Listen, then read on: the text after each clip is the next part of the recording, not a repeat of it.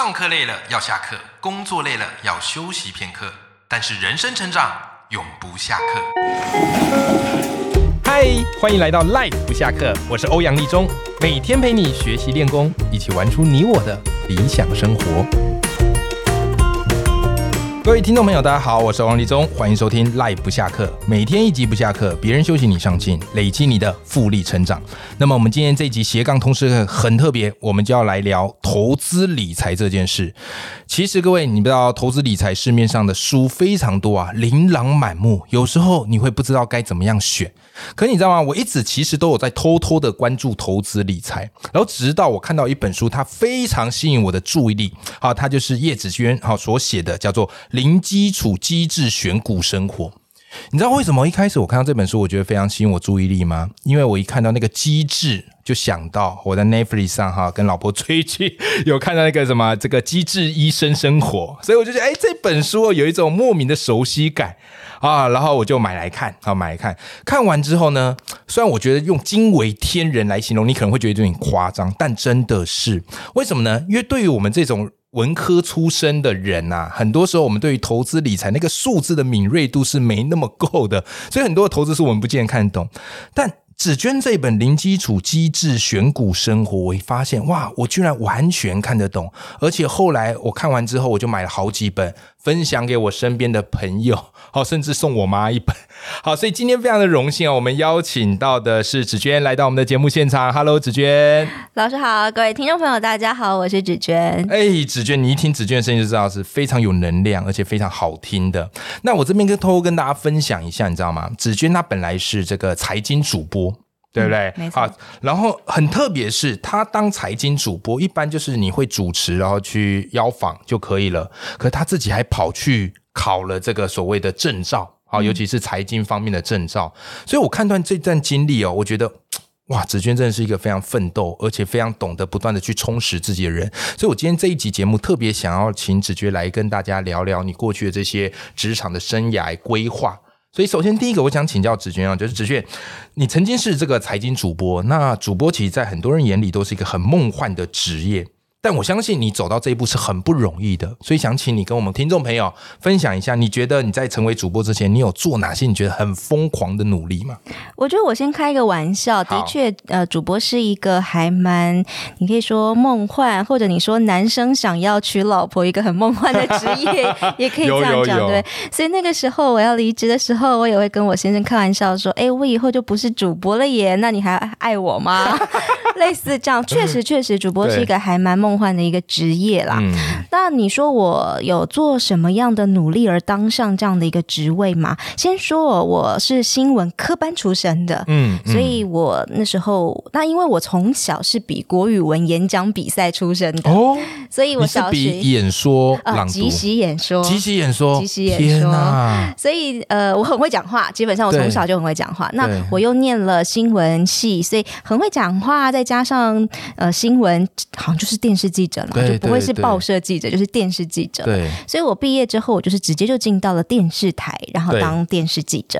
那其实一个主播的养成过程很简单，那个路程就是你当记者，然后你当的还不错，然后慢慢的变成中阶的记者，稍微资深一点的记者之后，电视台里面一定都会有主播评选。他每大概每两年、每三年有空缺的时候，他就会贴一个公告在那里告诉大家说：“哦，我们现在要选主播喽，所有人都有资格来报名。”哦。连编辑所有人，他他是很开放的，对，所有人都可以来试镜，都可以来报名，这样是哦。他不会对外吗？还是没有？就是公司自己人哦，内部的，当然是内部，就是公司内部自己。所以那些小记者们，大家可能都会去报名，然后去试镜，然后最后你就可能当试镜过了，你就变成一个储备主播。其实所有的。主播都是这样子出身的。那后来我那时候呃，储备主播当完之后，哎，开始有了自己的时段。至于你说我有在做主播，有什么样的努力？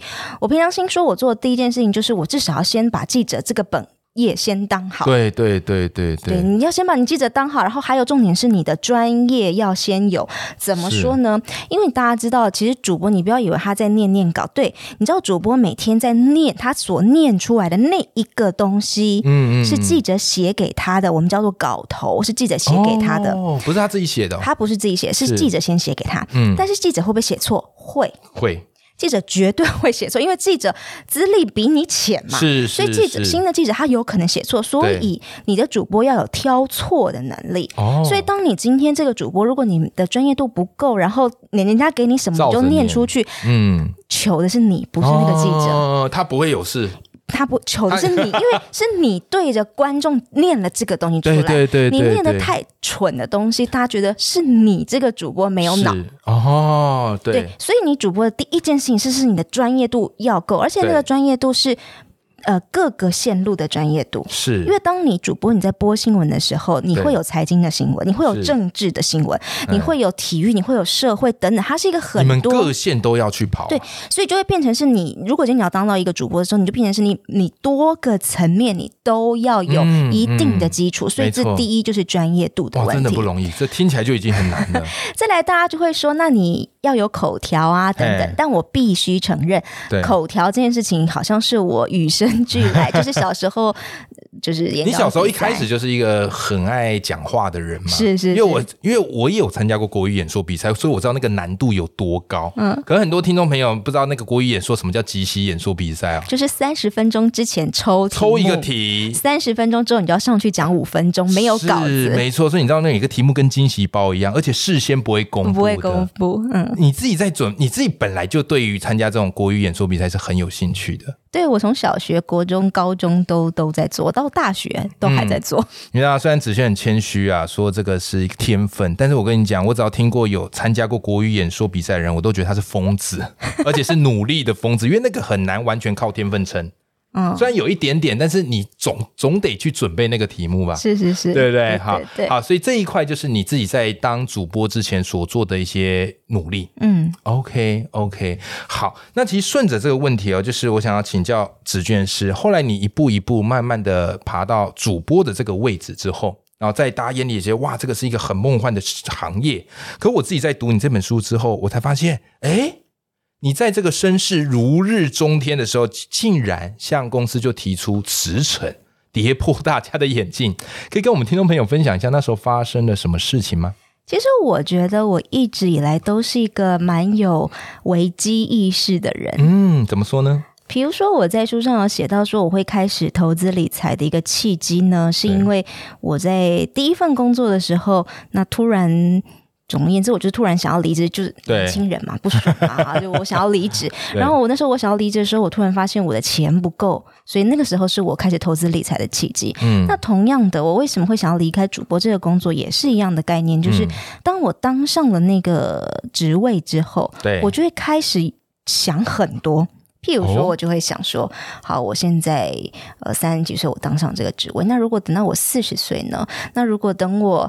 呃，没有那么年轻貌美，后面的呃后浪都一直起来的时候，我到底可以在这个位置上多久？你们这一行应该很竞争哈，主播这个位置。对，然后我也会开始想说，我今天所拥有的一切，到底是因为我这个人叶芷娟，然后拥有了这个一切，还是其实所有的厂商看上的我只是主播？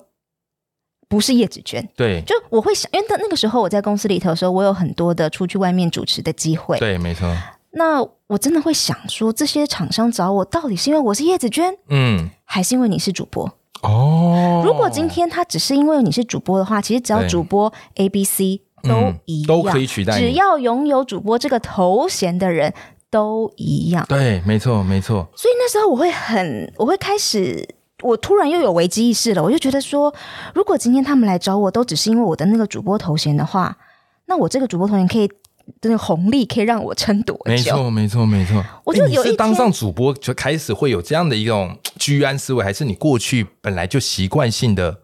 会去对未来做一些假设，或是最坏的打算。我可能一直以来都会有做一些假设或最坏的打算。那当然，呃，也有一一些事情触发我特别有感。嗯比如说在那个时候，我在工作上就碰到一件事情是，呃，其实工当当主播，你的时段调动是很正常的，老实说是很正常的，没错没错。但是我那时候碰到的是，呃，毫无预警，嗯，然后突然一个时段说停就停，嗯。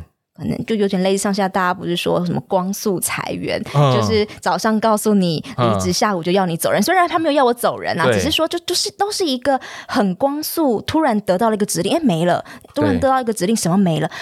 哦，那个时候的我就会觉得，我所有的一切一切都是掌握在我的长官、我的老板的手里。是是是是。而且有时候你待待电视台待久的时候，因为你知道我们电视台很重视收视率。对，没错没错。你知道我那时候走火入魔到为了那个收视率，我每一间土地公庙都会进去拜拜。哦，是。因为真的，他他掌握了你太多，有时候有时候嗯，就是收视率我也不知道怎么会有这个数字。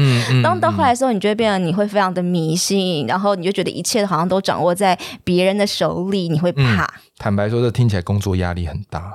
嗯，可能白头发长得有不少。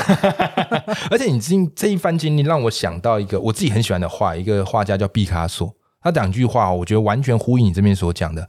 他说啊，我妈妈小时候告诉我，如果你去当兵，你会成为将军啊；如果你去担任神职，你会成为教皇。可是我想成为画家，所以我成为了毕卡索。嗯哼，我常跑演讲或者写作，我都会讲到这一句话。为什么呢？因为这句话其实你可以看得出来哦，听众朋友，成为将军很厉害啊，成为教皇也很厉害。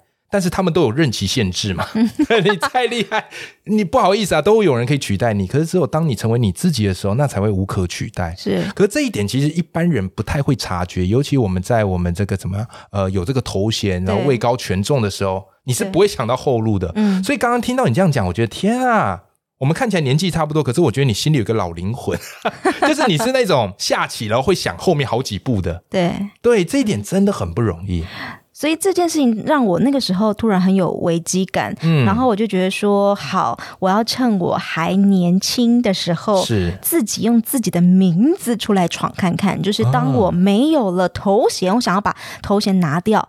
如果只用我名字三个字叶芷娟，我想知道我有没有办法，呃，在这个社会上工作存活下来，还会不会有厂商来找我主持？所以我就想说，趁年轻试试看。我那时候也是想说，我给我自己一年的时间，因为其实我的钱大概就是。准备一年，对，因为你要离职，你需要有很多的金钱后盾。没错，没错，没错。我其实只准备了一年，然后我就那时候我就想说，好，如果我这一年没有办法，对，大不了我再去找工作，再回去上班嘛。对对，因为你能力还在嘛。对，因为重点才年轻。对对对对，还有本钱了。对，所以你就直接就大胆的就直接辞职了。是。哦，好，各位，你看，听到这一个啊，我今天这一集节目，我特别把它叫做“对于工作，我可以奋力拼搏，我也可以潇洒辞职”。好，只要你有所准备，只要你的能力够，说实在啦，你到哪里都一定会有立身的空间。但当然，这个紫娟这一段经历啊，听起来会让你热血沸腾，但是我自己也是。从公职辞职，我是从教师辞职，所以其实我一听到这，我就知道这背后哦是有勇气，但是也不容易啊。嗯，所以子轩，我接下来就想请教你啊，就是其实是很多人心中都想要做，但是却很少做的，可是你做到了。但我也很好奇，说离职之后，就像你刚刚说的，你已经放下这个主播的这个头衔，你会不会焦虑？当然会啊。就像我刚开头一讲的，光是没有这个职称的时候，我都担心我先生不爱我了。啊，开玩笑，开玩笑，他应该还是很爱我。总而言之，我必须要说，我嗯，应该是说我离开了这个工作之后，我刚先讲，我至少钱这件事情，我先准备好了我的一年的基所有的基本开销。对，没错，就是我还要缴房贷嘛，对不对？就是我的房贷啊，还有大概生活费。最基本的一年的生活开销，你要先准备好钱，你要有后盾。对，那再来呢？我那个时候我要离职之前，呃，我是狂撒，呃，我的履历给。我过去这段时间当记者、当主播、当主持人这段时间，我认识的所有的，不管是公司行号、企业公关什么什么，我在我离职的第一天，我就把那些名片拿出来了，一封一封一封发信给他们，告诉他们说叶芷娟离职了，然后附上了我一个简历，然后说如果你们以后有什么样需要主持人的工作的时候，哎，请你记得我要告诉他们说我做了这件事情嘛，他们要知道嘛，然后再去给他们一些我的履历等等等。那这件事，我当我真我真的我我们我们发一百封啊，反正就是狂撒出去，就是发 email，说离职的第一天就坐在电脑前面发 email，但我也没有提前发，因为想说这样不道德，我还是要从离职之后开始发，第一天开始开始发，对，开始发给大家，然后哎，陆陆续续就开始有回音喽。对，那有回音了之后，就某些公司他们要主持人要干嘛？因为我我必须说我很好运，因为我那时候离职在二零二零年，就虽然那时候有一个新冠疫情的股灾，但是反弹的也很快，对，所以就是过去那两年股市大好的时候，所以那时候金融业就办了很多很多的活动，所以就需要很多很多，我就有很多很多主持人的机会。是是，那我我有很多的工作就是从那一百封的 mail 当中所得到的。那得到了之后，你当你做了。第一份工作出去就会有第二份、第三份，口碑就会起来了，所以就后来就慢慢的这样稳下来了。对，其实各位听众朋友，从这段我听了特别有感触。为什么？你可以听到两个很重要的点。第一个就是紫娟她一离职之后，她开始撒这个这个什么呃履历，好给她过去合作过伙伴。嗯，这就是你要懂得主动出击啊，你不要只会在那边守株待兔。对，但是主动出击，人家真的有回音。为什么嘞？人家真的会去找他？为什么嘞？很简单，因为这个是他过去累积的口碑嘛。是，所以我相信你在撒这些履历的时候，你心里也很清楚，就是以你过去的尽职以及专业，人家真的会找上你，是对不对？那除此之外呢？就是你现在开始做这些接案工作，嗯，那你还有做什么样的一个人生规划，或者你这几年来会想要怎么样再去呃拼一个？创业吗？其实我觉得，我每一次都会跟大家说，你一定要帮你自己，嗯，找一个头衔。头衔。虽然我是为了丢掉头衔而离职，是是，但是我还是会告诉大家说，你一定要想办法帮自己。头上挂一个东西，所谓的挂一个东西，就是指你必须要帮你自己挂一个跟别人不一样的地方。譬如说，以我来说，其实说真的，主播主持人很多，非常好，可能财经主播主持人少了一点哈，少了一点，对不对？但是如果今天我又再挂了一个叫做拥有证券分析师执照的财经主播，哎，不多了吧？不一样啊，所以。我我觉得你一定要想办法帮自己挂一个跟别人不一样的地方。对对，那这个是我帮我自己挂的。那我帮我自己挂上去之后，呃，我的确那个路就会变得非常的广哦，因为或者是说。别人记忆你就有一个记忆点了，没错，没错，没错，没错，没错。那我会觉得，如果今天你是要做个人品牌的人，嗯，哪怕你没有做个人品牌，你在公司里头上班，你当上班族，你都要想办法帮你自己挂一个跟别人不一样的记忆点。嗯，认同，完全认同，真的，因为我过去自己是老师，其实我也知道。全部人都考上老师，你在学校完全就是跟大家一模一样。对，你一定得做出什么样的花样，对，然后人家才会看见你。不然很多时候我们的努力都会只被当做默默努力，就被大家默默忽视了。所以你为了去创造一个头衔，你会多去做这些。好，比方说你去考了一个分析师的这个执照，对，对不对？对。那如果以你现在已经离开主播，你给自己的一个新的头衔会是什么呢？离开主播，就是离离开这个财经主播这个位置。嗯，那以你现在自己个人在创业，你会给自己怎么样的一个头衔？其实我一直很想要当。呃，金融商品跟投资大众之间的那个桥梁啊？为什么？为什么？因为我会觉得，如果今天我是一个金融业的人，嗯，那我其实，在推荐东西或是分享东西的时候，我一定有一个既定的立场，因为我可能只能够说我家东西的好，对，没错，我不太能跟你说我家东西哪里不好。对，如果今天我我在金融我在金融业里头的话，我在里头，那。如果今天我变成是一个中间的桥梁的时候，我觉得我可以跟民众分享我看到的这个金融商品的好，哎，可是坏的我也可以讲，我也会跟你讲说，可是我觉得它有什么什么样的疑虑。对，那我不敢说我的讲的一定是对的，但至少我可以跟你说，我比较中中立，我只是跟你分享我的想法。哎，这很重要，哎，对，所以我我觉得民众需要一个呃中间的桥梁之外，他也需要一个。嗯，可以把难的东西稍微讲白话一点的人，没错，没错，没错。其实现在白话翻译很重要，对，这就是为什么我那么推荐听众朋友，你们一定要去买紫娟这本新书，叫《零基础机制选股生活》。它真的把很多很复杂的概念讲到让你一看就懂。那事实上，你在理财投资，你可以搞得很复杂。但你也可以搞得很简单，是。但理财投资是你生活的一部分，它不该是你生活的全部，是。所以，我们知道简单的过得好就很好了。